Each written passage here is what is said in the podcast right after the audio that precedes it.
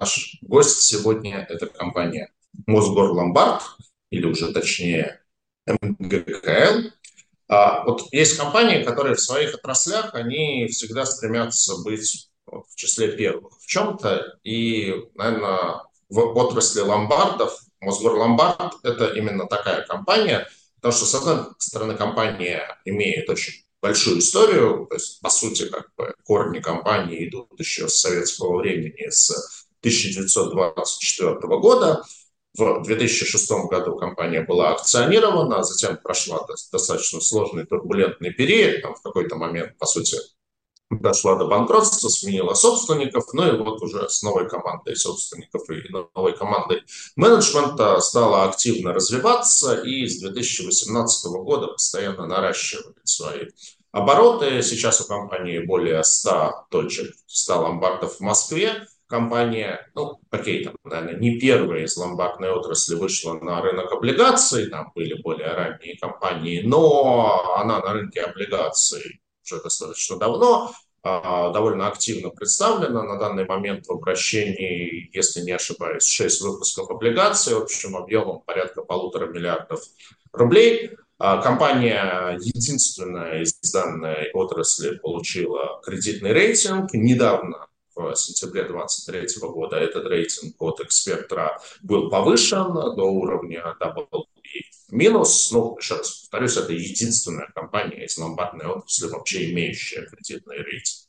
Ну и вот сейчас в жизни компании и в жизни всей ломбардной отрасли в России должно случиться очень значимое событие, потому что Мосгорломбард выходит на IPO.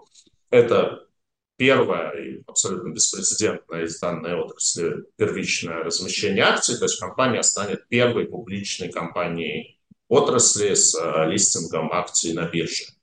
Ну вот, в основном именно об IPO мы как раз сегодня и поговорим, потому что с Алексеем Лазутиным, генеральным директором Мосгорломбарда, мы очень много встречались и в офлайне на наших конференциях, и в онлайне на наших вебинарах, и недавно на нашей облигационной конференции в Петербурге Мосгорломбард получил награду за лучший выпуск высокодоходных облигаций. А поэтому ну, сегодня повторюсь, фокус все-таки в большей степени у нас будет не на долговом рынке, а на предстоящем IPO компании. И еще раз повторюсь, в гостях у нас Алексей Лазуцин, генеральный директор компании, и Мария Потехина, директор по корпоративным финансам. Начнем традиционно с небольшой презентации. Алексей, Мария, передаю вам слово.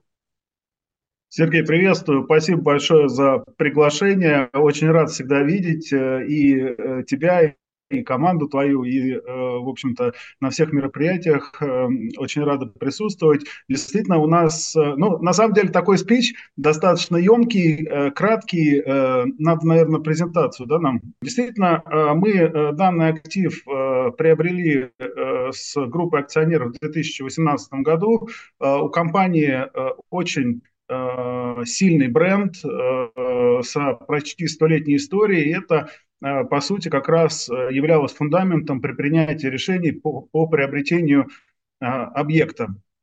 И с 2018 года мы в общем-то, а, привели, сформировали команду, привели актив э, в порядок, сделали его прибыльным и с 2020 года начали его э, развивать. На текущий момент мы занимаем лидирующую позицию в московском регионе. У нас 109 э, розничных подразделений. Как уже Сергей сказал, единственные в секторе, которые а, Мосгорломбард имеет кредитный рейтинг, причем в этом году он был улучшен сразу на две ступеньки до WB-.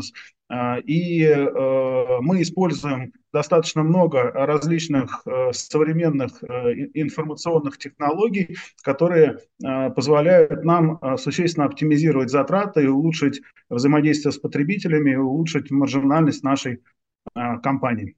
Мы располагаемся э, в рамках одного московского региона. Это позволяет нам существенно, э, с одной стороны, э, соптимизировать все затраты с точки зрения операционного управления, с точки зрения стоимости выполнения всех менеджерских функций. И самое главное, что московский регион позволяет нам вырасти еще как минимум в 3,5-4 раза, не выходя в другие регионы.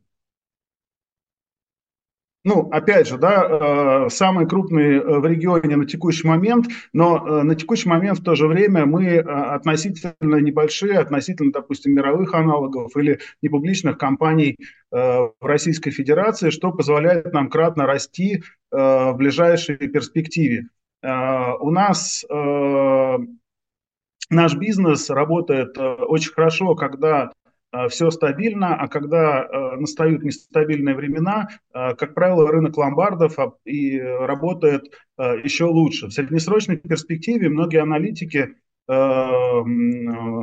делают прогнозы, что золото в рублях особенно будет расти, и это является положительным фактором по драйверам для увеличения стоимости Э, нашей компании. Мы большое внимание уделяем э, цифровизации бизнеса, об этом тоже немножко позже расскажем, и э, внедрению и тестированию различных гипотез, часть из которых мы на текущий момент вывели в публичную плоскость, часть из которой продолжаем тестировать. И за счет того, что мы становимся прозрачными, за счет того, что у нас есть уже сформировавшаяся кредитная история на долговом публичном рынке и непубличном, за счет того, что мы показываем хороший трек по э, э, в общем-то, в том числе и выходим на IPO, э, нас, по нашему мнению, ну и, в общем-то, по общему мнению, да, там в дальнейшем будет снижаться стоимость фондирования. В текущий момент Э, наша компания состоит из трех основных бизнес-юнитов. Э, до прошлого года был один, это Мосгорломбард, который, в общем-то, э, занимается ломбардной деятельностью, выдает займы, осуществляет хранение, Э, под золото, э, технику, меховые изделия. В этом году мы отдельно вывели очень интересное направление ресейла. Э, мы стали не выдавать займы тем, кто хочет продать, а сразу покупать и сразу продавать. Собственно, это, опять же, снижает оборачиваемость, увеличивает маржинальность, и это очень удобно потребителям с другой стороны. И кроме этого мы вывели все наши продукты, можно приобрести на территории Российской Федерации на известных интернет-площадках и осуществить туда же доставку. И также в э, наш контур входит компания Лот Золото, это трейдер на рынке драгоценных металлов, э, который работает, взаимодействует в большей степени с юридическими лицами,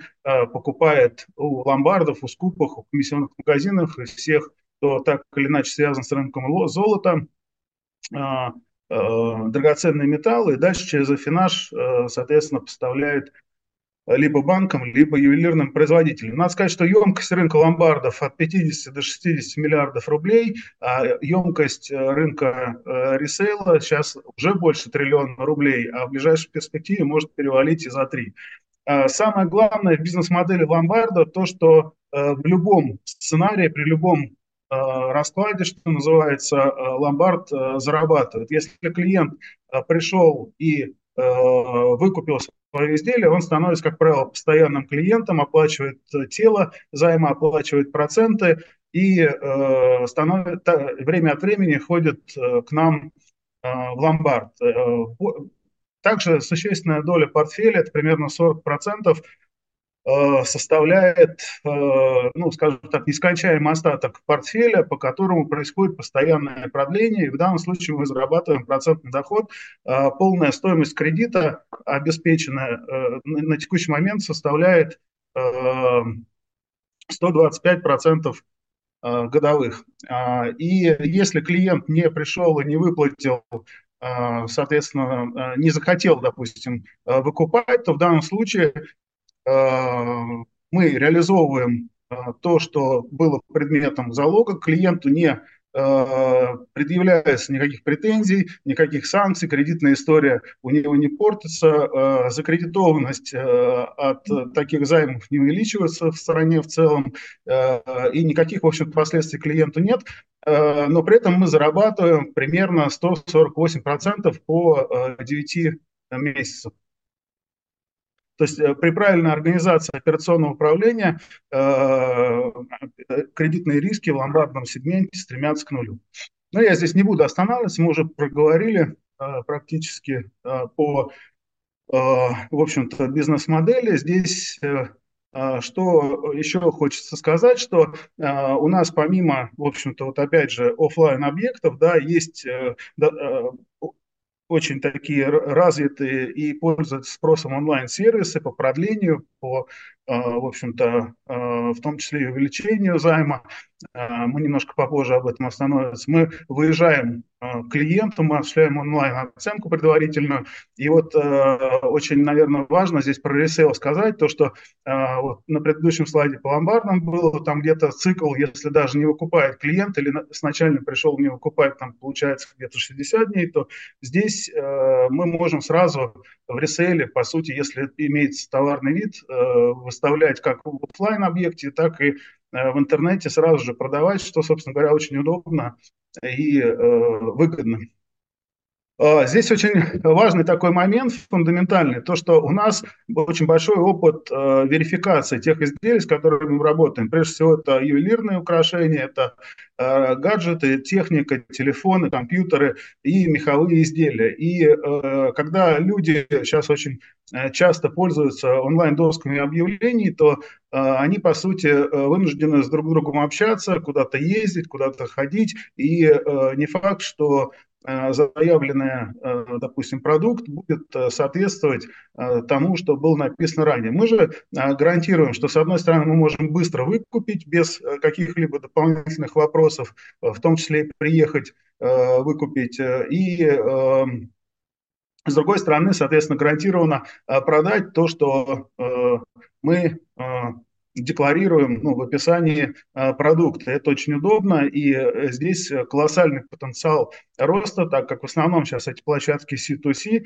и э, встроив э, нашу э, значит, опыт верификации да, вот, э, между двумя потребителями, здесь есть очень колоссальный потенциал для роста именно сегмента ресейла. А,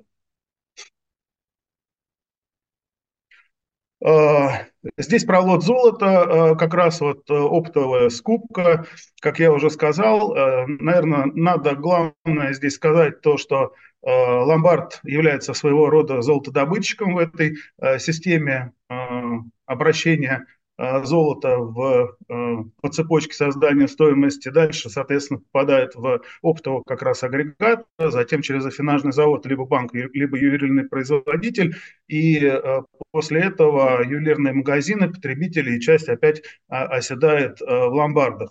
Но самое главное, то, что в этом, да-да-да, следующий может а, а, при э, производстве э, золота, при добыче золота через ломбарды э, практически не наносится вреда окружающей среде.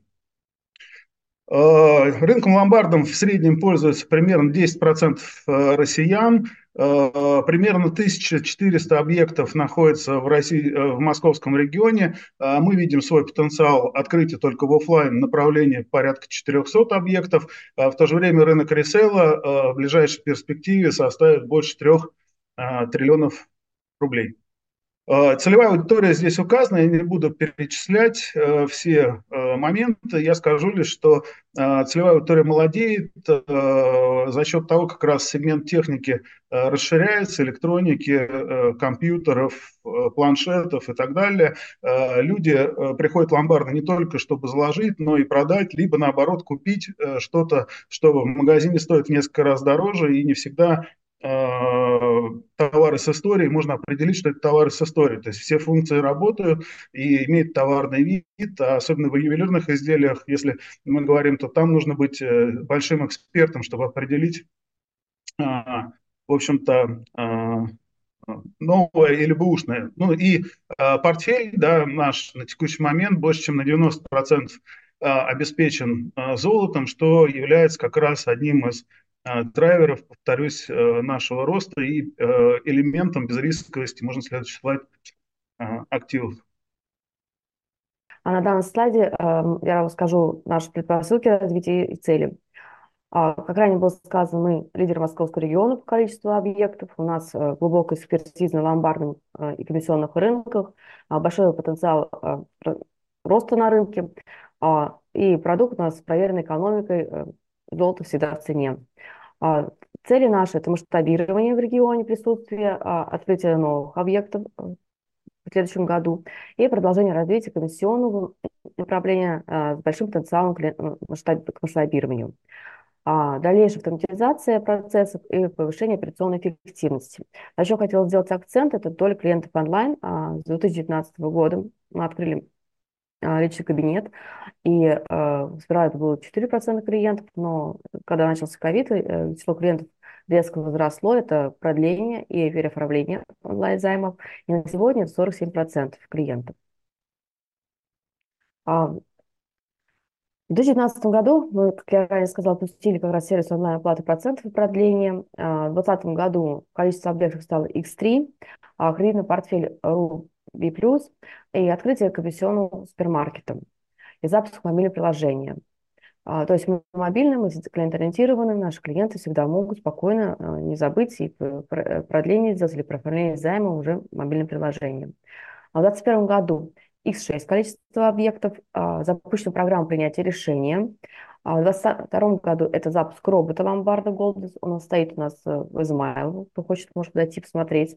А, запуск услуг, онлайн-оценка услуг выезда. Это когда вы не хотите выходить, чтобы никто не знал, что вы можете обращаться к ломбарду, мы разные все люди и причины. Мы, если так, можем к вам приехать. У нас есть определенный чемоданчик для оценки золота, эксперты по технике.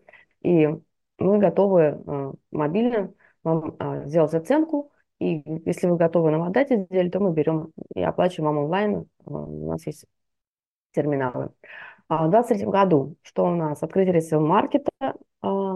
Это в апреле у нас мы выделили это отдельный юнит.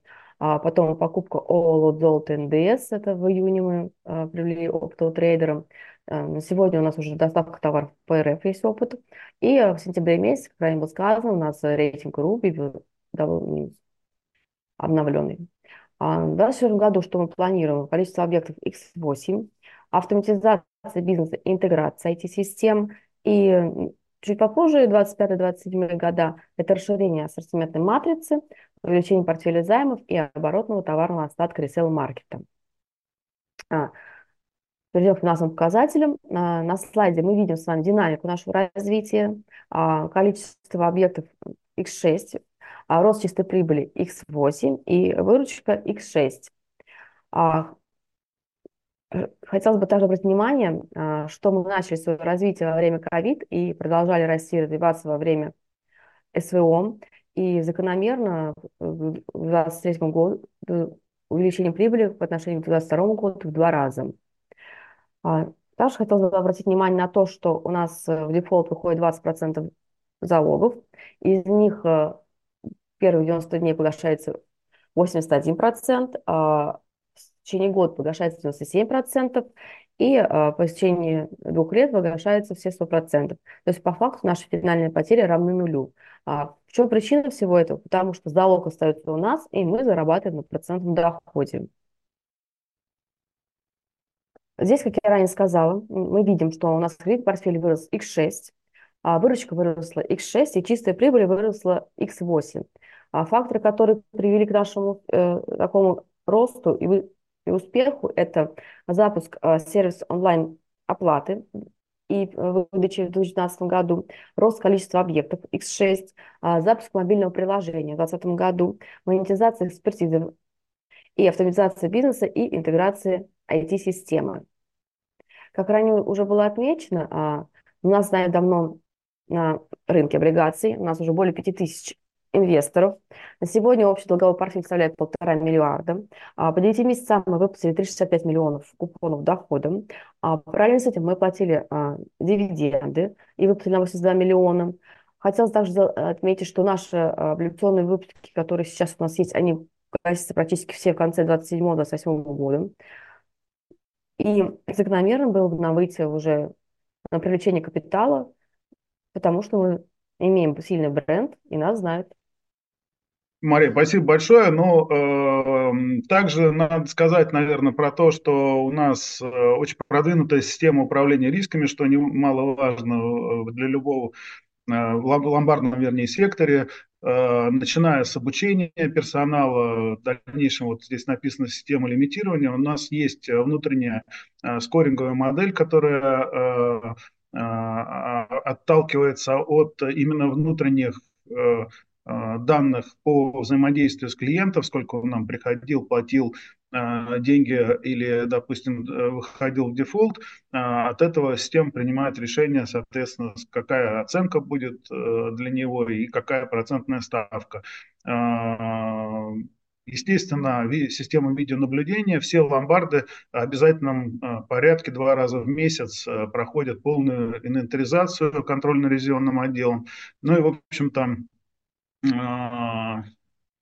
это, наверное, основное, что можно здесь выделить.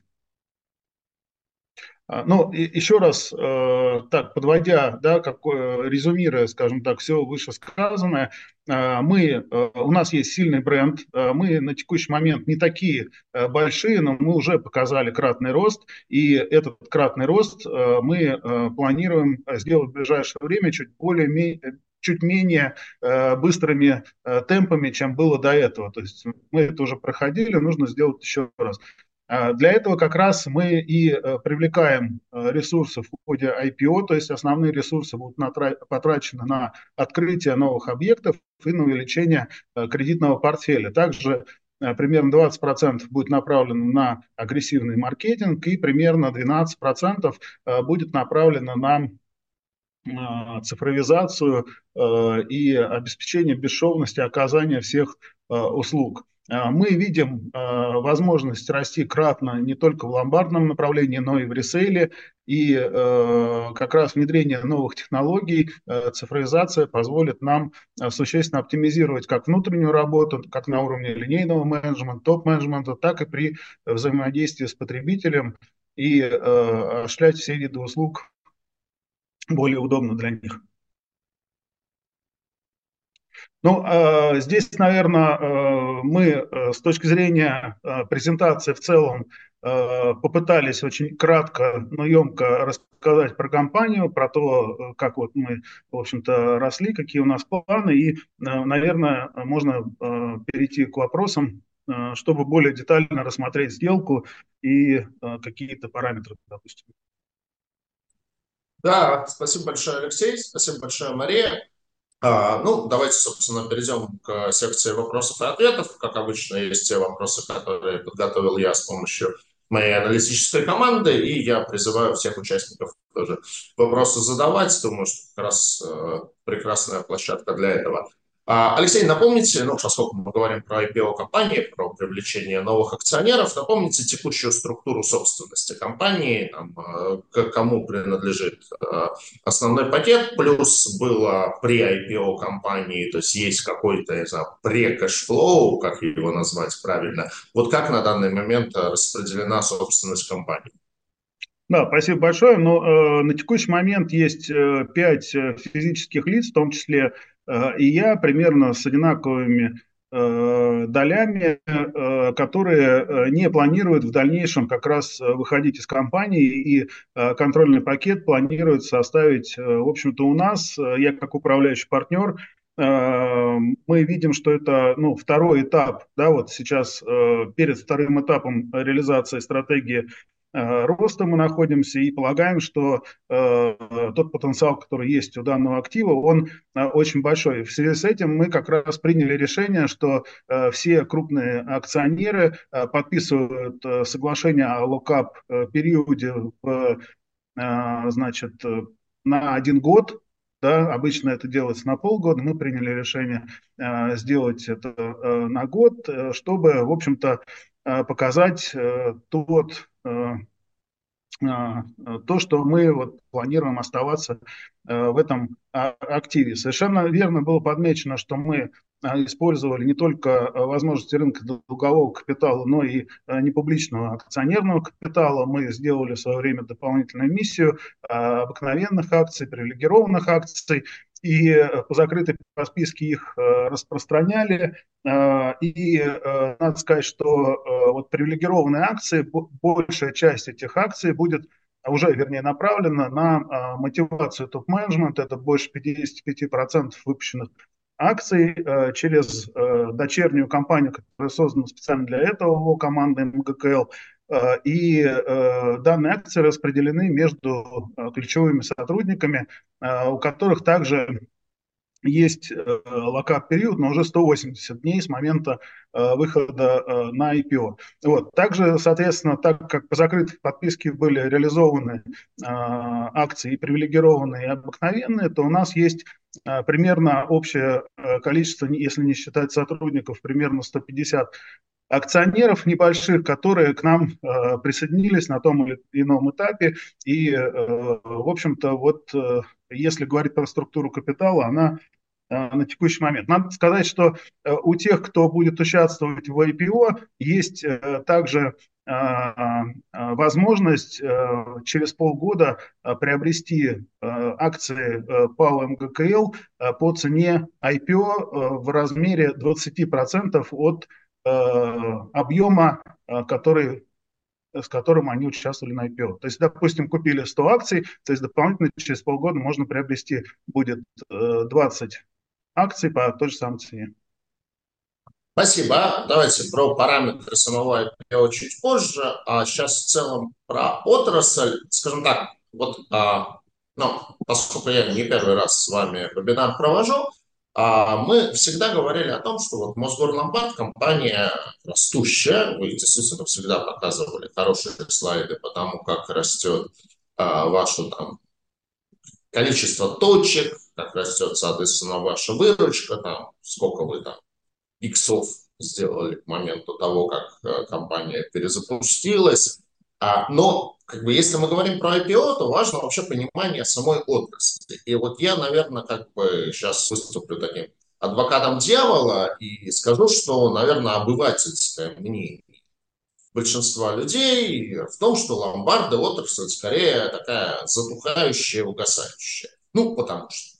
Потому что, во-первых, мы меньше используем золото. То есть там наши бабушки, вот у них там основные сбережения были, это там золотые кольца, серьги, там э, цепочки и так далее. Это чуть ли не основной ликвидный актив был вообще. Вот, ну, сейчас, ну, возьмите там девушку там 30 плюс лет, у нее, в общем, может быть, золотых украшений не быть вообще. Как-то вот это уже не модно, не принято. Это будет, может, там какой-нибудь там Панклиф там, или там это будет какая-нибудь Пандора, но, но это уже другое. Я не думаю, что Пандора несут ломбард.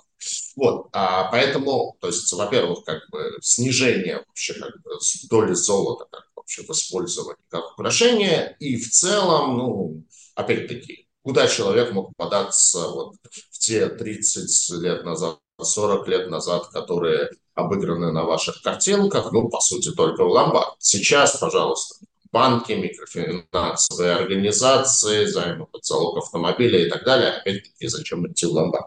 Поэтому вот а, очень важно, наверное, для того, чтобы принять решение, идти в ваше IPO или не идти в ваше IPO, это понимание в целом перспектив отрасли. То есть я не сомневаюсь, что есть стратегия роста даже на падающем рынке, можно очень успешно работать, зарабатывать хорошие деньги на падающем, сокращающем все рынки, но это сложно продать на IPO. Поэтому вот э, ваш взгляд на отрасль ломбардов в России на ближайшие 5-10 лет, скажем так.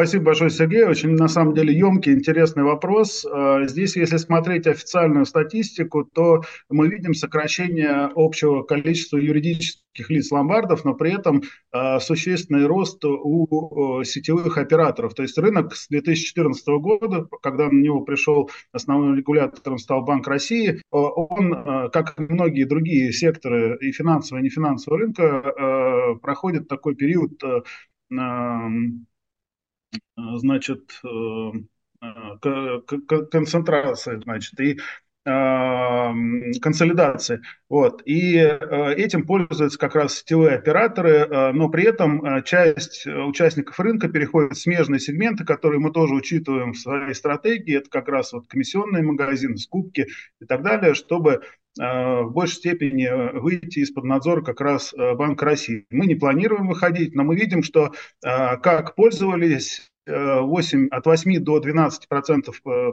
населения Российской Федерации ломбардными э, услугами, так и продолжает пользоваться. Потому что э, для многих это удобно, э, так как э, не происходит никакого обмена с точки зрения э, э, кредитной истории, ни в каком раскладе, ни при получении займа, если, допустим, не выполнил э, обязательства, ни, никаких э, ну, в общем-то, ответственности никакой у заемщика нет, на него не подают в суд, не передают никуда данные его, не преследуют никакие там компании и так далее и тому подобное.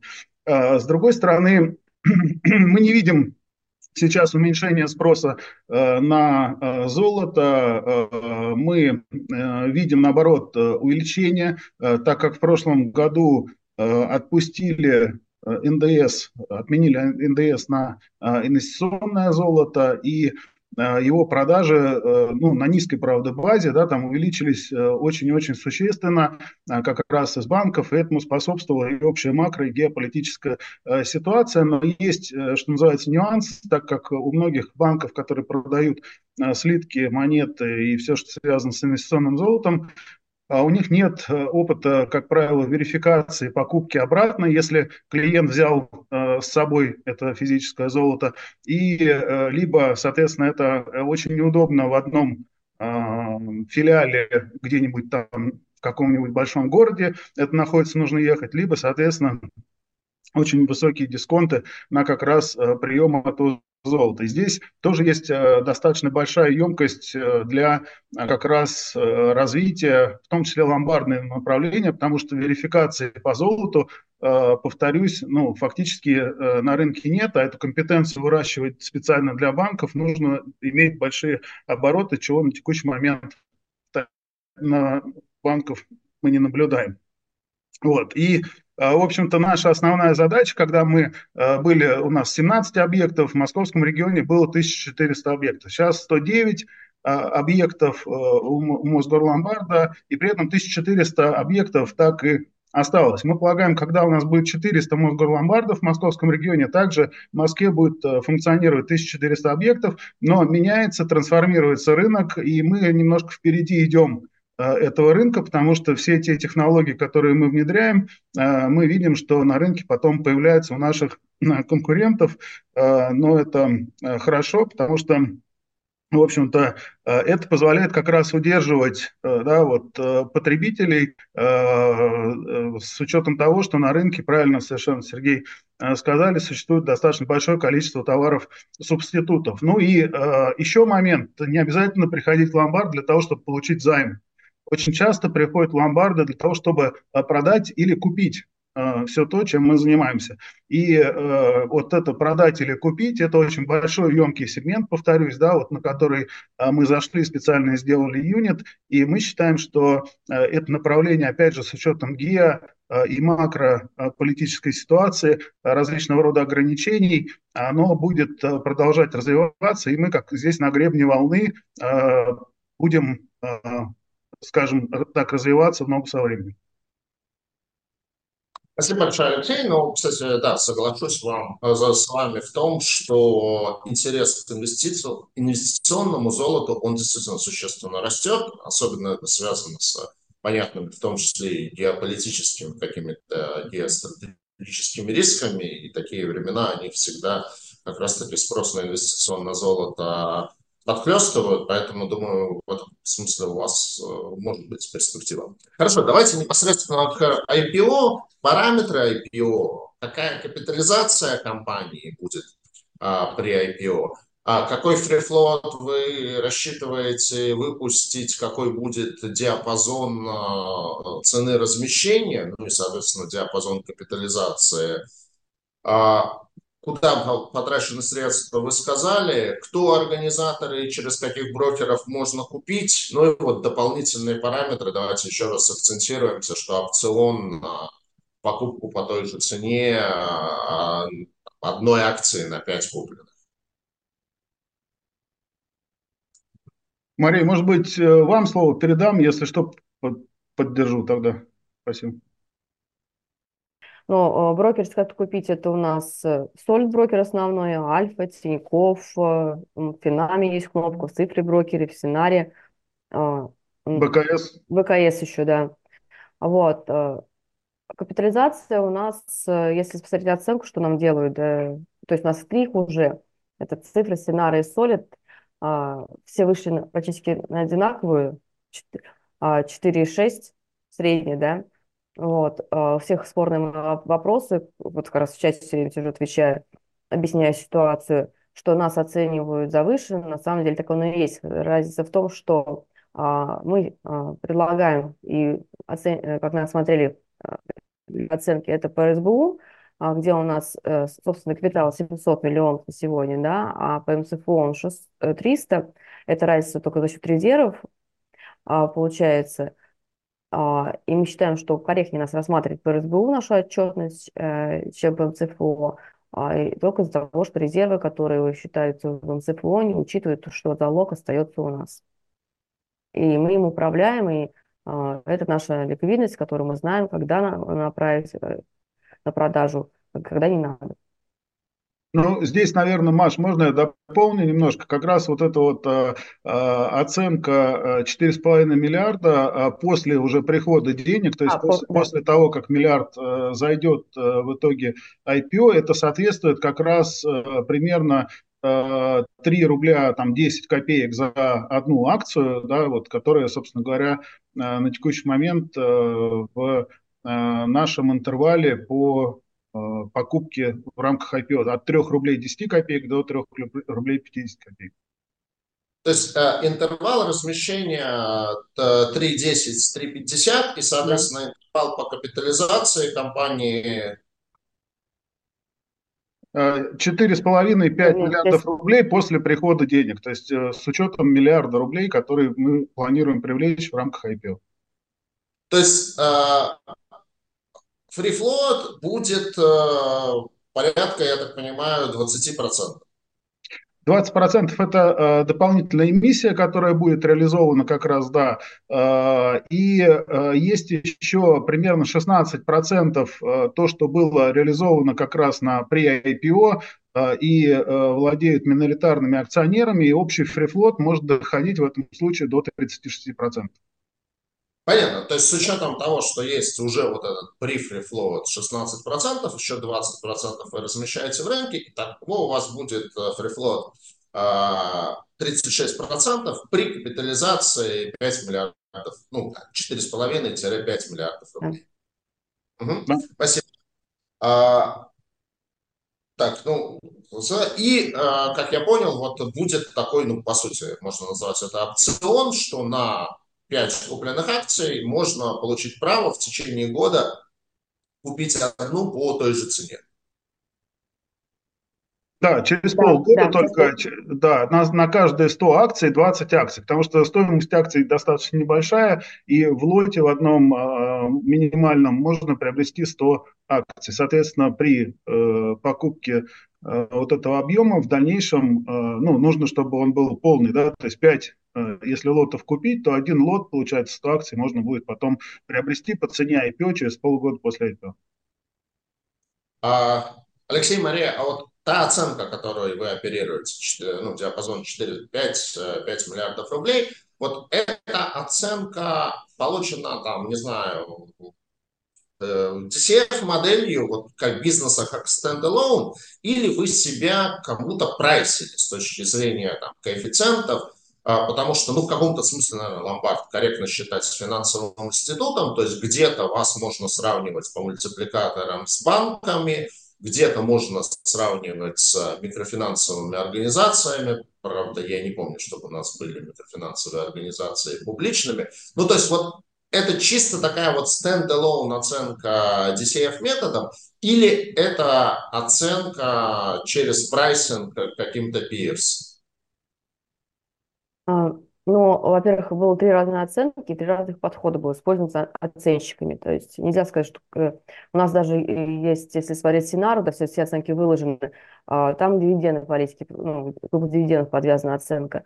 И э, э, в этой в цифре подвязаны на, на, на, на долгий да, расчет. И все вышли на, на одну стоимость. То есть у всех получилась в одна и та же стоимость. Я бы здесь, наверное, немножко дополнил Марию. У нас есть как раз по дисконтированному денежному потоку еще собственная оценка. Она э, примерно в два раза э, превышает э, те оценки, которые э, аналитические обзоры, которые предоставили наши партнеры. Но э, здесь надо сказать, что у нас был, была долгая дискуссия э, относительно вот как раз оценки, э, и мы, естественно, в ходе вот этой дискуссии пошли в сторону как раз вот сближения с коллегами, да, потому что, несмотря на то, что использовались, как Мария правильно сказала, разные методологии, не только DCF метод, там и, и метод как раз, да, да, да, дивидендов и э, еще специфический один, мы э, вышли э, на вот как раз эту оценку. Если сравнивать нас с компаниями, которые на текущий момент являются публичными операторами в мировом масштабе, у нас как раз вот эти коэффициенты форвардные и PE и другие, они более консервативны, несмотря на то, что на текущий момент ставку дисконтирования Э, при оценке э, ну, составляет там, у нас, допустим, там 25 э, процентов, да, а, допустим, у зарубежных аналогов она, наверное, не превышает, как правило, там 10, а то и меньше. Вот. Но э, надо сказать, что э, эта оценка, она позволяет нам как раз вот выполнить наши э, среднесрочные задачи. И э, я думаю, что Э, ближайшее время после э, согласования с, э, со своими партнерами, с акционерами, я думаю, что мы придумаем еще какие-то элементы дополнительной мотивации для тех, кто захочет участвовать в IPO. И мы считаем, что сейчас самое время да, вот для того, как раз, чтобы осуществить быстрый рост, потому что мы уже его сделали за последние три года, и мы готовы ко второму шагу более, стать более сильной, более мощной, более интересной компанией со всех сторон. Спасибо. А вот, а, Мария, вы упомянули дивидендную а, оценку на основе там, планируемых дивидендов, а можете тогда озвучить, если у компании прописана дивидендная политика или там каждое решение по дивидендам будет а, приниматься индивидуально? Дивидендная политика есть, и за следующего года это э, она платится МСФО с чистой прибыли 25%, а 25 на следующие года 25-50%. А ранее очень много вопросов в чате. Да, ранее мы платили по РСБУ, а, но э, из-за того, что мы включили еще дополнительных два юнита, да, их выделили в отдельные сектора, а, у нас расширяется зона получения выручки, Э, и также увеличение чистой прибыли. Раньше у нас только был ломбард, это был процентный доход, да, и была только выручка от ломбарда чистой прибыли. То есть на сегодняшний момент это у нас ресейл маркет и оптовая торговля, вот был ТНДС, что позволяет нам а, помимо ломбардов зарабатывать на вторичном рынке а, продажи и на оптовом рынке. Соответственно, а, если смотреть на резервы, вернусь к наболевшему всех теме, а, резерв будет составлять а, все меньше и меньшую долю выручки чистой прибыли. Спасибо. А, Алексей упомянул про мировые аналоги. Я вот тоже проделал небольшую домашнюю работу. Если можно сейчас, Мария, попрошу вас угу. экран убрать. И хочу показать примеры компаний на международном рынке, вот то, что нашли мои коллеги, они нашли две компании. А, в Малайзии компания Evergreen Max Cash Capital. Она в этом году в сентябре э, ну да, в сентябре сделала размещение достаточно успешно. С момента размещения у них цена акции выросла на 62%. А компания капитализация достаточно небольшая, там на уровне 92, ну, в долларовом эквиваленте 92 миллиона долларов. Но вот это вот первый пример, который э, мои коллеги нашли. И нашли еще гонконгскую компанию, которая называется Ойвах. Мне сложно это выговорить. Pound Shop Credit Folding. Э, тоже как бы компания, ну, она достаточно давно вышла на IPO там, в принципе, последние три года торгуется достаточно флет, э, но, правда, ниже, чем при размещении на IPO. Ну, это так, скорее, для расширения горизонтов и для каких-то международных сравнений. А, Алексей, вот вы упомянули тоже про опыт э, иностранных компаний. Вы, наверное, несомненно, знаете гораздо лучше.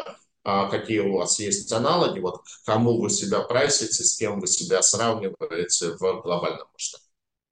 Знаете, ну, мы очень похожи, на самом деле, в какой-то степени с компанией First Cash. Это американская публичная компания, котируется на NASDAQ. У них порядка двух 1700 розничных объектов на территории нескольких стран, Соединенных Штатов Америки, Мексики, Гватемалы, еще ряда э, компаний. Э, э, очень интересные у них концепты. Они также работают на рынке ресейла, у них достаточно большие магазины по купле-продаже, как раз вот комиссионные, да, вот магазины купли-продажи товаров с историей. Ну и, в общем-то, ломбардное направление. Капитализация составляет больше 4 э, с копейками миллиардов э, долларов на текущий момент. И, в общем-то, э, показатели PE наши форвардные, они существенно ниже. Ну, понятно, что это иностранные компании, да, но, тем не менее, как бы, если сравнивать с примерно таким же форматом. Вот. Я бы здесь, наверное, сказал, что в принципе, наверное, э, рынок э, публичных размещений на текущий момент вот в нашей стране, он существенно за последние там, полтора года трансформировался, и мы видим, что такие относительно небольшие компании, как мы, уже выходят вот в публичную плоскость, и это такое будет позволять, по нашему мнению, и в дальнейшем да, вот, другим компаниям выходить за, за уже нами, да, там мы такую лыжню про, про, протаптываем, что называется, да, и с другой стороны а, как раз привлекать э, акционерный капитал, когда это необходимо для э, бурного и быстрого развития. То есть представьте, у нас 109 объектов, а, примерно самая крупная сеть ломбардов в России не публичная, это тысяча объектов, а в Америке, казалось бы, да, в Америке к вопросу о том, что пользуются услугами ломбардов или нет, 2000 700. Вот. Мы э, в среднесрочной перспективе, конечно, не планируем 2700 открыть, но э, потенциал мы видим э, очень и очень большой по всем направлениям. Спасибо. Наверное, уже почти заканчивая тему IPO. А, а ну да, во-первых, тайминг IPO. Насколько вы видите вот удачный момент для размещения именно сейчас, вот что называется, под елочку, то есть, ну, потому что, с одной стороны, вроде как это и неплохой момент, там всякие, не знаю, годовые бонусы, хотя везде по-разному, в инвестбанках их платят уже в следующем году, то есть ну, все по-разному. Ну, то есть насколько удачным видится сам тайминг IPO в конце декабря, в конце года?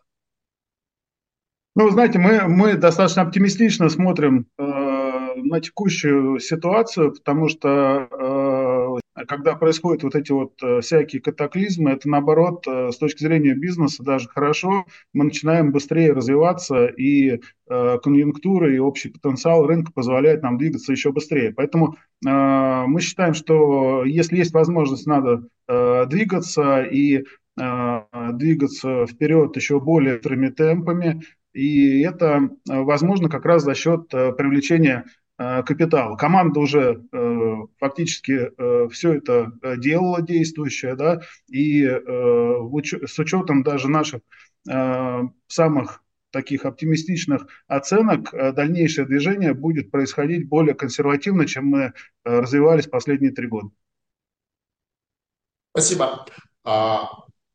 А, еще немножко про а, IPO и про акции.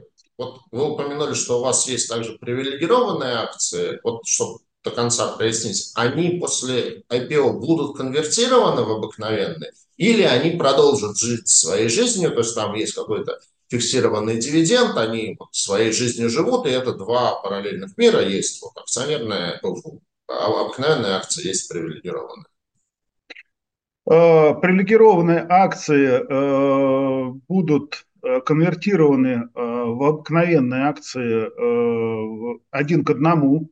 А, для этого они пройдут сначала дробление процедуру 1 к 10 тысячам, и в дальнейшем как раз один к одному будут э, конвертированы. Вот э, э, с коллегами вчера общались, очень интересный был вопрос. Вот, допустим, что произойдет у того, кто вошел когда-то, купил наши привилегированные акции, примерно 10 тысяч рублей они стоили, мы четыре раза заплатили дивиденды. Последние дивиденды были примерно 14% годовых по этим акциям. После дробления, соответственно, 10 тысяч – это примерно рубль, ну, если с точки зрения покупки а стоимость размещения на бирже от 3 рублей 10 копеек до 3 рублей 50 копеек, что, соответственно, для держателей привилегированных акций текущих это очень и очень э, хороший результат, э, а некоторые входили там два года назад, некоторые год назад. Вот, поэтому э, это такая вин-вин история, да, там для как раз держателей префов. Но в то же время, повторюсь, 50, больше 55% привилегированных акций уже пошло на как раз мотивацию персонала, и это тоже очень важный фактор, потому что э, для реализации э, следующего этапа стратегии развития, конечно же, нужно, чтобы персонал э, был мотивирован, и мы должны двигаться сообща и, в общем-то, без каких-либо там моментов. Вот. И, эм, значит, про префы да, я сказал, это достаточно сложный инструмент, мы в свое время его выпустили, но э, если он является непубличным, э, то э, с точки зрения там даже реализации, перехода права собственности, это очень технически сложный э, механизм, поэтому на текущий момент мы приняли решение от него отказаться в сторону как раз вот мотивации персонала и конвертации в БНС. Спасибо. Так, еще вопросы от наших слушателей. С чем связан такой большой объем фрифлоу? Мы изначально э, планировали, э, и мы готовы с точки зрения корпоративного управления э, всех э, формальных э, требований э, для включения во второй котировальный список э, биржи. И, э, в общем-то, полагаем, что э, в ближайшее время, уже после IPO, мы сможем как раз перейти в этот список. Но э, перед IPO биржей принято было решение включения на нас третий список котировальный, что, в общем тоже неплохо. Просто если, допустим, инвестор не является квалифицированным, нужно пройти очень простой тест, там из пяти, если не ошибаюсь, вопросов, и, в общем-то, у любого брокера как раз приобрести наши акции и поучаствовать в IPO. Вот. Э, изначально э, было именно вот поэтому принято такое решение. Сейчас, э, соответственно, мы просто остались в том решении, которое было, чтобы не как-то ну, не менять стратегию нашего развития. Сколько вам будет стоить выйти на IPO? Еще раз повторюсь, вполне возможно конфиденциально и можете не отвечать. Сергей, тут э, очень, э, он не то что конфиденциальный, он очень дифференцированный на самом деле, потому что некоторые, особенно крупные э, инвестиционные банки остались еще в парадигме до февраля прошлого года, и э, там, чтобы просто общать, э, начать общаться с этими банками, нужно уже какую-то фиксированную сумму, причем достаточно существенную, э, заплатить. В то же время появились э, инвестиционные банки, которые э, готовы вот как раз работать с э, нишей э, small cap компаний с малой капитализацией, к которой мы в том числе относимся, и они в большей степени ориентированы на результат. Поэтому э, все э, индивидуально. Это как э, в э, торговом центре, да, есть luxury, допустим, продукция какая-то, пожалуйста, выбирайте на свой э, вкус и, в общем-то, кошелек. Есть э, более, э, скажем так, э, недорогие, но при этом качественные участники. Вот мы для себя э, определили, что э, с учетом тех параметров, которые э, на текущий момент э, ну, установлено да, там, всеми нашими партнерами, инвестиционными банками, еще э, на самом деле очень большое количество консультантов различного рода, да, там в сделке участвует целая команда участвуют в этой сделке, мы э, для себя определили, что нам э, с учетом размещаемого объема выгодна данная сделка, согласовали с акционерами, с инфраструктурой. Примерно около года у нас это согласование заняло, то есть это не быстрый достаточно процесс. Ну вот результат как раз вот сейчас, я думаю, что мы будем наблюдать там в конце следующей недели, будем бить в колокольчик. Спасибо. Ну, будет очень приятно, конечно. Наверное, это прям э, ни разу не пробовал, когда-нибудь мечтаю. А дальнейшие планы, то просто сейчас вот э, почему, наверное, вопрос был про такой большой э, фрифлот, потому что сейчас довольно типичная история с IPO российских компаний, что они делают очень маленький фрифлот, там в районе 4-5%, и через какое-то время, там, когда уже вот эта оценка устаканивается, они выходят с каким-то большим сайзом, там, с 10% на SPO.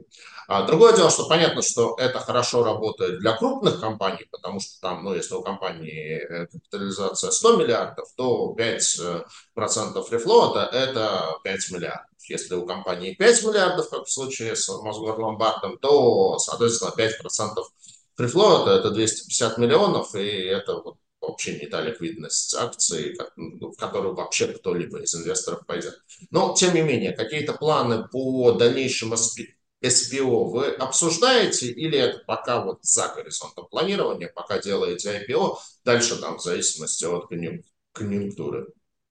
Никаких планов э, по выходу на SPO на текущий момент не обсуждаем. Нам нужно закончить второй этап стратегии э, развития, который по плану у нас до 2027 года включительно, и только потом мы будем рассматривать, я думаю, вот эти вот варианты. И, как я понял из одной из ваших э, ремарок, вы рекомендуете инвесторам ориентироваться на РСБУ отчетность, при том, что в основном, ну вот это просто прям некая установка там, у меня, как, наверное, всех остальных инвесторов, что прежде всего смотришь на МСФО. В чем разница у вас РСБУ и МСФО, и в чем РСБУ, как э, вы считаете, корректнее вас описывает? А, как я ранее говорила, что МСФО и РСБУ разница в расчете резервов. А, в МСФО мы рассчитываем резервы а, с первого дня получения залога. Соответственно, когда мы считаем с вами чистую прибыль, резерв ее уменьшает. Но это ни в коем случае не убыток. Я его называю как страховой фонд, чтобы никто себя не обнадеживал. Ну, так, само собой шучу. Вот. А, но все, когда смотрим ЦФО, все всегда думают, что резерв – это убыток. Это не так. Поэтому мы а, специально для слайдов а, сделали управленческую отчетность, выложили, потому что в РСБУ нет сводной отчетности консолидированной. Почему и смотрят консолидированную отчетность, там ЦФО даже, потому что много компаний имеют филиалы, дочерние компании разделения, а в РСБУ такого вы не найдете консолидированной отчетности, вы только найдете МЦФО консолидированной отчетности. И МЦФО более простая инвестору в том плане, что она ну, приближена к управленке и где-то что-то, может, там ожидаемые данные показывает. А РСБУ более так, четкое э, и жестче э, требования к самим даже названиям статей э, соотношения. Вот, поэтому я рекомендую смотреть РСБУ. Э, для слайдов мы выкладываем, э, сделали все, и видно, что как у нас прибыль меняется, в отличие от МСФО, и видна даже так динамика изменения прибыли, и она соответствует МСФО, когда была просадка в 2021 году, из-за того, что мы очень быстро росли, и количество объектов у нас выросло тогда из 117 до 100. Вот. Поэтому итог из резервов. Спасибо. А я все-таки как консервативно, как по привычке больше ориентировался на МСФОшную отчетность, поэтому пара вопросов по вашей МСФОшной отчетности. Вот, а, в структуре выручки, если смотреть с 9 месяцев 23 к 9 месяцам 22, то у вас получается существенное снижение статьи процентных доходов с 1,13 миллиардов до 808 миллионов. И при этом у вас рост э, по статье выручка от продажи металла, там от нуля до 339 миллионов. За счет чего общая выручка у вас не очень сильно, но все-таки подрастает, там где-то на 4%, но вот э, меняются ее компоненты. С чем это связано? Это какая-то реальная трансформация, изменение бизнеса? Или это вот особенности учета, там, особенности МСФОшного учета, что это одно и то же, но там, э, при изменении какой-то там политики учета это классифицировалось, по разным статьям. Нет, смотрите, как получается. Э, в прошлом году, за второй год, да, когда ПСК отпустил ЦБ до 355%, да, был там а, с марта по июнь, по-моему, а, у нас процентные доходы, это же мы считаем по начислению, а, увеличились. Вот, а, то есть а, а сейчас у нас а, ПСК 125% в четвертом квартале, соответственно, идет снижение, это мы считаем по начислению процентный доход.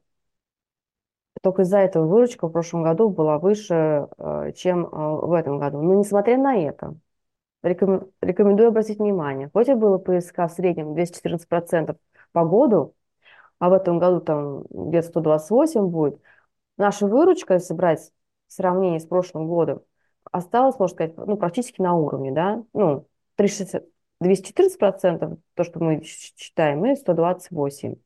А откуда появились еще дополнительные две строки, это то, что мы выделили отдельный resale market, отдельный юнит в апреле месяце, и в июне, 19, по-моему, 20 июня мы купили вот лот НДС оптового трейдера, что позволило нам вот э, благодаря этим двум направлениям увеличить выручку. То есть вот эта вот выручка от продажи металла, это вот, по сути говоря, вот ваш resale нет, а, продажа металла – это оптовый трейдер лот золота НДС, а, mm. где, а где комиссионка – это, как я просто точно не помню, как называется там строка, выручка. Угу. Но, но там не... база совсем низкая, наверное, Маш немножко дополнит. Я хотела продолжить. Да, то, что, извините, да. да. То, что пока база незначительная, потому что мы только это вывели в отдельный uh, юнит-сегмент и идем к развитию. Но при этом, несмотря на то, что uh, небольшая база, у нас уже маржинальность 48% пресейл маркетом. Хорошо.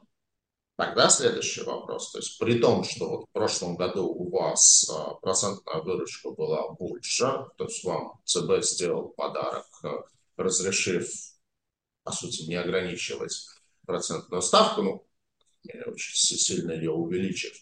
При этом, ну вот если сравнивать там 9 месяцев этого года, 9 месяцев прошлого года, а, у вас за 9 месяцев прошлого года был убыток, ну там, понятно, что цифры небольшие, там 17,9 миллионов рублей, и там по итогу года прошлого у вас был ноль, в этом году у вас прибыль по итогам 9 месяцев 56 миллионов рублей. Вот э, с учетом вот этих вводных, что вроде как процентная ставка эффективная, она снизилась, почему вам удалось тогда прибыль-то заработать больше? Ну, во-первых, э, несмотря на то, что ставка снизилась, мы все равно наращиваем кредитный портфель. Это не пропорционально, не считается прям пропорционально, да, э, выручка и э, выручка, ставка, кредитный портфель. У нас еще есть другие составляющие. Это количество выданных займов, это оборачиваемость, это количество клиентов. И все это способствует нам увеличению выручки а потом, а, а, соответственно, оттуда у нас э, капекс, э, опексы сохраняются на одном уровне, да, а кредитный портфель растет. И растет выручка. Не в том пропорции, как должно было, а по-другому считается. То есть нет прямой зависимости. А потом а, маркет выделили, да, хоть небольшая доля, и оптовый трейдер. А также, если посмотреть дальше по отчетности, просто передо мной сейчас нету цифр, а, там есть еще такое списание, а, многие задают вопрос, списание кредиторской задолженности в течение трех лет. Это то, что а, как бы для нас это прочие доходы. Когда люди к нам три года не приходят, мы это относим к прочие доходы. Но это мы их списываем там, по, по мере возникновения, там, каждый квартал. То есть это для нас стандартная ситуация. Маш, я, если позволите, немножко по, э, ну, по-простому, что ли, объясню. Вот, допустим, у нас 100 э, рублей мы выдали, у нас начислено процентов, допустим, 10 рублей, а продали мы за 150. Вот в отчетность это ложится следующим образом, что выручка составила там 10 рублей, а 40 рублей вошло в кредиторскую задолженность, которая будет нашей прибыли только через 3 года. То есть положительная разница, она туда складывается. Это один момент. А второй момент, если, допустим, с, с точки зрения юнит-экономики один ломбард смотреть, то э, по нашим внутренним стандартам э, объект должен выходить в операционный плюс примерно в течение года. Э, в момент открытия мы это определяем каждый объект на комитете по развитию. И э, сейчас мы выходим несколько раньше в операционный плюс, но сам объект э, примерно выходит на полную мощность в течение пяти лет, то есть уже будучи прибыльным.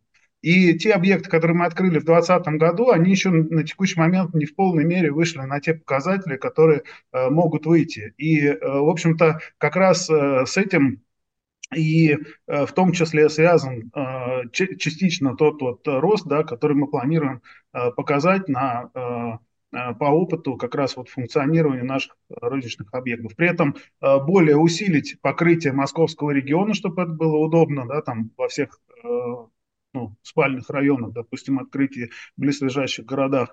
И, опять же, то, что и Мария говорила, да, там э, усиливать цифровое онлайн-направление.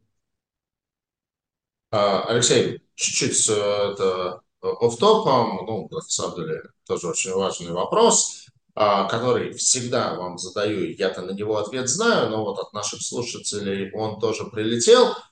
Все-таки почему Мосгорломбард не выходит хотя бы в соседние регионы и не пытается развиваться как федеральная компания? Ну, опять-таки, повторюсь, потому что пока вы выходили на облигационный рынок, определенный консерватизм, но долговые инвесторы, они любят консервативные компании, потому что, собственно, ну, вот, э, излишняя агрессивность часто как раз ведет компании к не очень хорошему финансовому положению. Но вот акционерным инвесторам, то есть мы говорим про IPO вашей компании, вот, конечно, я понимаю, что идея там, создания какого-то федерального оператора ломбардов с представленностью по всей стране, там не со 150 точками, а там с полутора тысячами точками от Калининграда до Владивостока, она, конечно, выглядит гораздо более амбициозно, и это то, вот, под что, в принципе, хочется вкладывать деньги. При этом все равно вот вы всегда говорите, там, покрытие московского региона 400 точек в московском регионе, то есть с чем связан такой региональный консерватизм?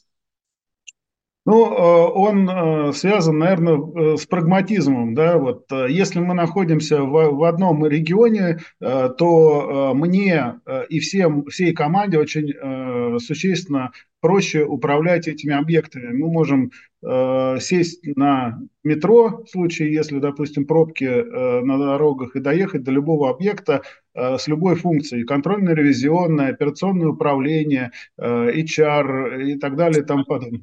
Сергей Галицкий, сидя в Краснодаре и строя «Магнит», рассуждал бы примерно так, то «Магнит» никогда не стал бы крупнейшим в России ритейлером там, и был в итоге продан там, с какой-то бешеной капитализацией. То есть он был региональной сетью в Краснодаре. Все. Мы, кстати, когда покупали Мосгорломбард, в соседнем кабинете как раз покупали «Магнит». Вот, э, существенно большой в, на этом же этаже. Э, ВТБ Капитал э, управления активами. Я согласен здесь, но мы находимся на той стадии жизненного цикла, которая как раз у компании с маленькой капитализацией, как мы, да, там, позволяет вырасти кратно на территории Москвы.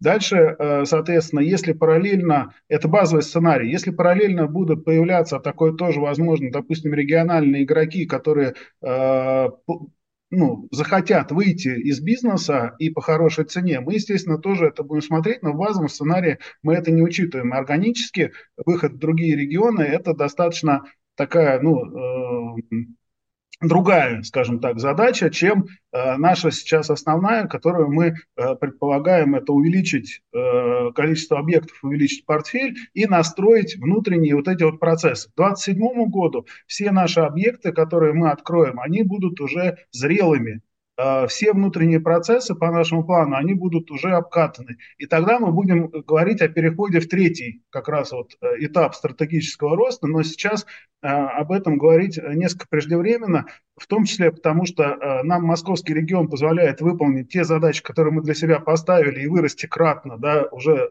ну, сейчас, потому что мы маленькие, выросли Э, и все равно остаемся маленькими, и нам проще расти, чем магниту сейчас, да, потому что у нас 109 объектов, мы можем э, открыть еще там 109 объектов, вырасти в два раза, а магнита, если не ошибаюсь, там 15 тысяч или 20 тысяч э, розничных объектов, чтобы вырасти в два раза, это надо стать почтой России, ну, по количеству отделений, что достаточно сложно сделать. И, э, конечно, когда э, мы э, будем, сделаем то, что сейчас запланировали, дальнейшим логичным шагом будет дальнейшая экспансия.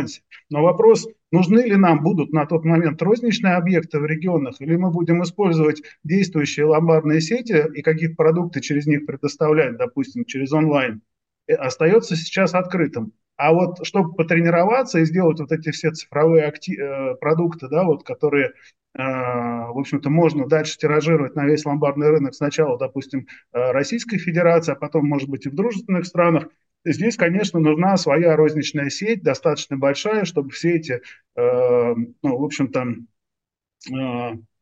потестировать различные гипотезы. Ну, то есть, в общем, скажем так, я так услышал, до 27 года вы занимаетесь Москвой, Московской областью, и неважно. А после этого, если у вас все идет как бы по плану, вы начинаете думать о федеральной сети, там, в том числе через какие-то M&A сделки в регионах. В базовом, в базовом сценарии это так, но это позволяет нам существенно вырасти с точки зрения акционерного капитала даже вот при таком решении. Спасибо. А давайте про вашу текущую долговую нагрузку. Ее объем, ее компоновка, я сказал, что у вас там порядка полутора миллиардов а, в виде облигационных займов, э, шести выпусков. Есть ли у вас банковские кредиты? Вот э, пара вопросов как раз было, кредитуют ли вас банки, если да, под, под какие ставки. То есть, в общем, из чего на данный момент состоит ваш долговой портфель? А, смотрите, э, здесь что важно показать. Вот три выпуска коммерческих облигаций Э, один из которых уже погашен, и э, в обращении 4 выпуска биржевых и 2 выпуска коммерческих. При этом вот э, в квадратик, в прямоугольник, вернее, как раз вот выделен а, флоутер, причем достаточно интересный с точки зрения там инвесторов, и мы тестировали в прошлом июле, как раз его выпустили, в сложную достаточно ситуацию, мы все помним, какая была.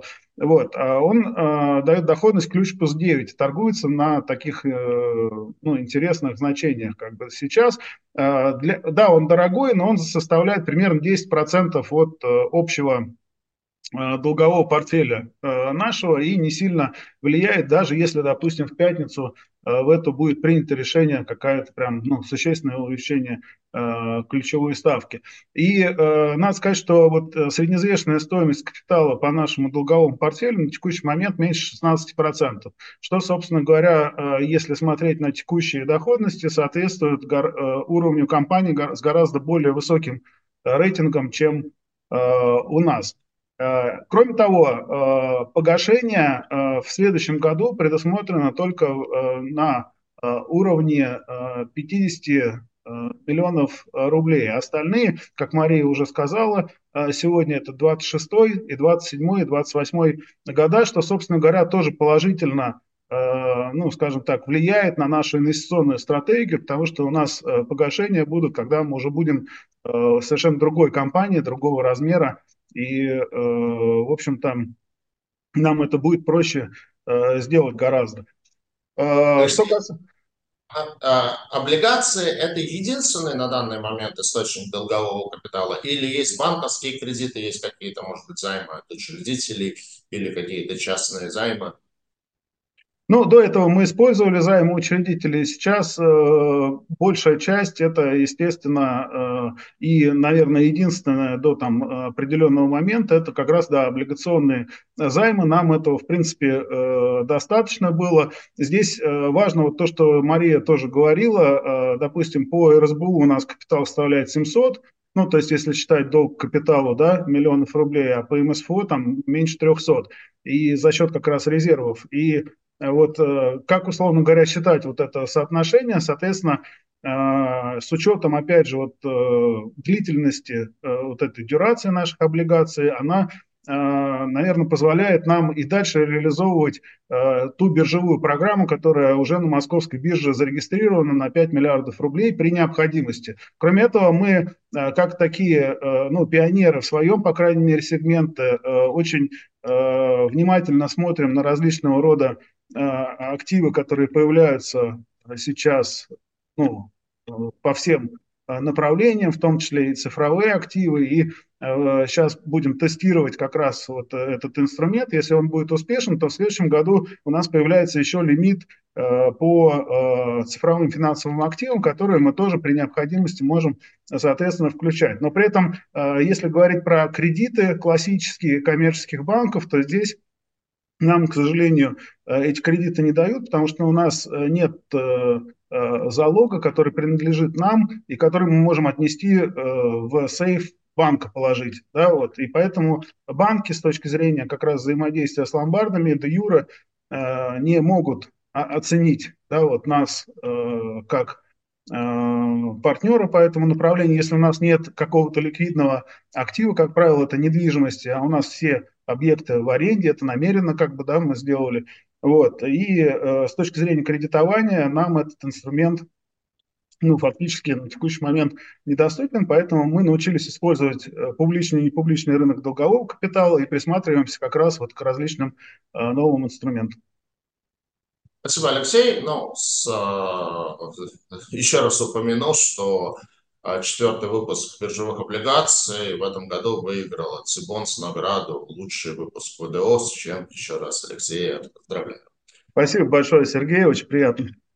А, как я тоже вот уже отметил, в этом году произошло достаточно благоприятное для вас событие. Агентство «Эксперт в сентябре повысило ваш рейтинг с B+, до double B-.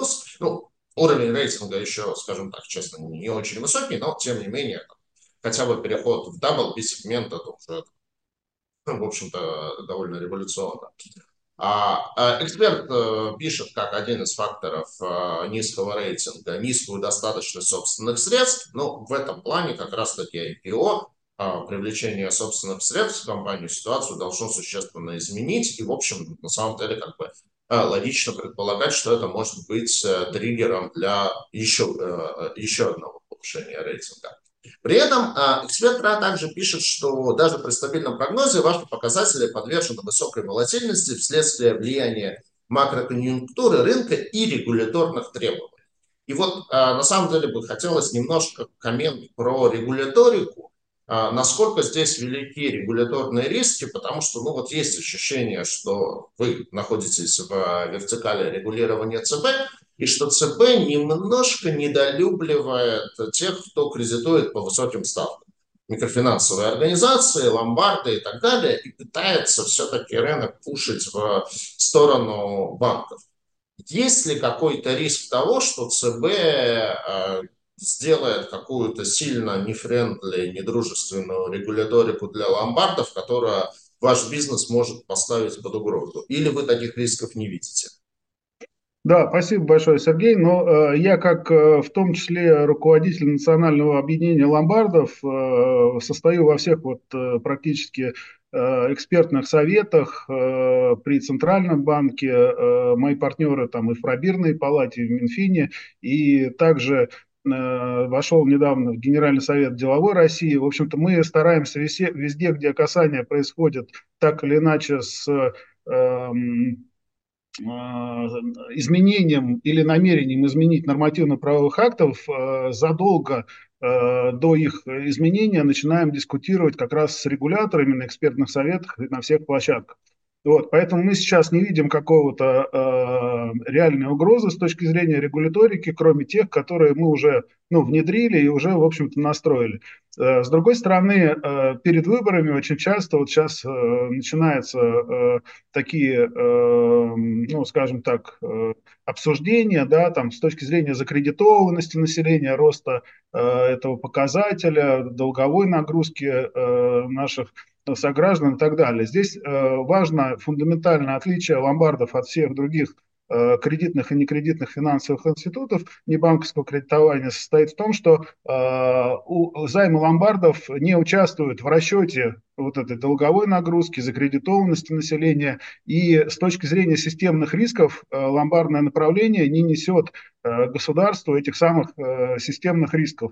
Вот. И это с одной стороны. С другой стороны, все регуляторы на текущий момент очень хорошо понимают, что ломбард – это один из элементов института обеспечения финансовой доступности э, которые, в общем-то, э, единожды э, в истории вообще всей Российской Федерации закрывался в 1919 году и открывался в 1924.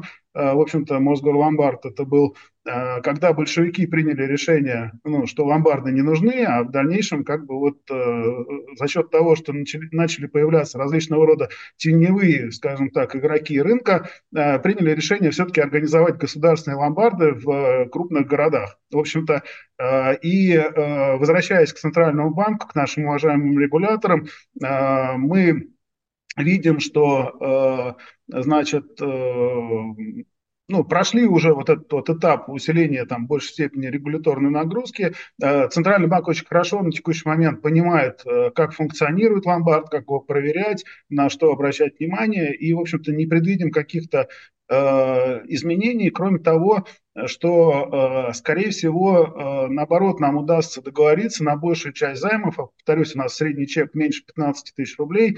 Мы планируем, значит, рассмотреть вопрос об снятии ограничения полной стоимости кредита на эти займы, э, так как э, ну, ломбарду, который выполняет все, все регуляторные требования с этими ограничениями, соседствовать с теми участниками, допустим, которые не выполняют эти ограничения, достаточно сложно, и ЦБ это тоже понимает, что чтобы никто никуда не перетекал, условно говоря, в какие-то другие сегменты, я думаю, что мы придем к пониманию, опять же, еще раз очень кратко, э, того, что э, по некоторым видам займов полная стоимость кредита будет выше, что, собственно говоря, будет напрямую влиять на доходность, в данном случае Мосгорломбарда, и э, будет способствовать увеличению стоимости акций.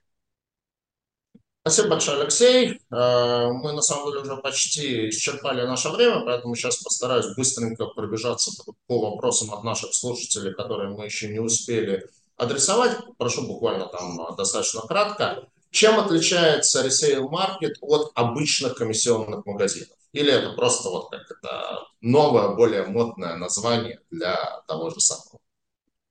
А, по сути, покупка, быстрая продажа и взятие на комиссию – это и есть resale market. Да, просто мы э, думали, как назвать бренд, э, перечислили все возможные э, варианты в русскоязычной, э, ну, по-русски как бы, они все либо заняты, либо их нельзя исполнить, э, использовать, и зарегистрировали, сейчас на регистрации э, проходит как раз торговая марка Market, и это тоже э, большинству потребителей, а тем более инвесторам, это понятный э, термин, и мы уже несколько объектов открыли именно ресейл-маркета в суперрегиональных торговых центрах, в прикассовой зоне гипермаркета. И, в общем-то, э, первые впечатления, там, месяц работы достаточно оптимистичные. И э, я думаю, что мы в дальнейшем, в том числе, такой формат розничный будем использовать э, при открытии новых объектов.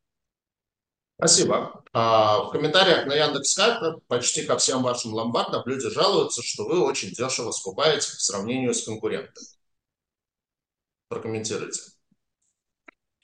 Ну, кто-то жалуется, кто-то, наоборот, э, радуется. Мы скупаем по тем тарифам, которые, в общем-то, на рынке э, установлены, и здесь э, есть дифференцированная политика в зависимости от объема, допустим, да, там, от э, того, какая услуга предоставляется. У нас очень часто люди, даже ну, конкуренты жалуются друг на друга. Как бы, да. Вообще по жалобам в ломбарды, на самом деле, даже в Центральный банк по году по прошлому несколько сотен со всей России жалоб на, на, на ломбарды со стороны вообще всей Российской Федерации. Если говорить, допустим, про какие-то другие сегменты финансового рынка, там сотнями тысяч в некоторых да, там исчисляется. Поэтому э, это может быть элемент недобросовестной не конкурентной борьбы, допустим, да, там, или еще какие-то варианты. Но если посмотреть там э, в целом на э, в общем-то, наши показатели, они находятся там 4-5 э, звездочек, что, собственно говоря, достаточно ну, неплохо. Спасибо. А, следующий вопрос. В чем ваше преимущество? Почему вы думаете, что сможете занять 40% рынка ломбардов в Москве? Ну, потому что вы упомянули, что сейчас у вас 109 ломбардов, в Москве 1400. Вы планируете через там 3-4 года 400, в Москве их 1400, то есть у вас там, соответственно, ну, как минимум 30% ломбардного рынка Москвы. В чем вы обыграете ваших конкурентов? Но у нас очень сильный бренд и очень сильная команда, и очень э, мы используем все современные технологии. И исходя из этого, э, соответственно, мы видим вот этот вот потенциал. Причем он э, не э, сильно э, коррелирует с количеством объектов, да, то есть мы хотим занять 40% именно э, портфеля э, ломбардного рынка, вот, и для этого нам не нужно 40% точек открывать. Потому что наши точки, как правило, они выше, чем ну, там, в среднем ломбарде по Москве. Еще э, один вопрос. Точки ресейл маркета будут в тех помещениях, где находятся ломбарды, или как отдельные точки? У нас, э, упомянул, вот resale маркет, который открывается, там все функции представлены на текущий момент. То есть основная это как раз вот магазинчик, да, вот комиссионный, условно говоря, в котором продаются э, техника, э, шубы и ювелирные украшения. И также за стойкой можно э, получить займ в ломбарде или продать что-то, да, или наоборот быстро э, приобрести. В общем-то, все функции, которые на текущий момент э, мы э, предоставляем нашим клиентам, э, в этих форматах представлены. Спасибо. Ну что ж, э, Алексей, Мария, спасибо огромное за то, что были у нас в гостях. Конечно, желаю вам удачи в размещении. Первопроходцам быть сложно, но, как показывает опыт, э, это часто вознаграждается, и можно действительно занять ту нишу, к которым ваши конкуренты еще только присматриваются. Спасибо большое, Сергей. Я надеюсь, э, и ты, и слушатели, э, которые были в себе в портфель хотя бы чуть-чуть Мосгорломбарда положат, э, и мы со стороны команды и акционеров будем прикладывать максимальные усилия для того, чтобы радовать наших акционеров и дивидендной доходностью, и, в общем-то, ростом стоимости акций. Алексей, обязательно положу. Не обещаю купить много, но как бы куплю, потому что с огромным интересом слежу за вашей компанией. И действительно всегда искренне желаю вам удачи. Спасибо, счастливо. До свидания.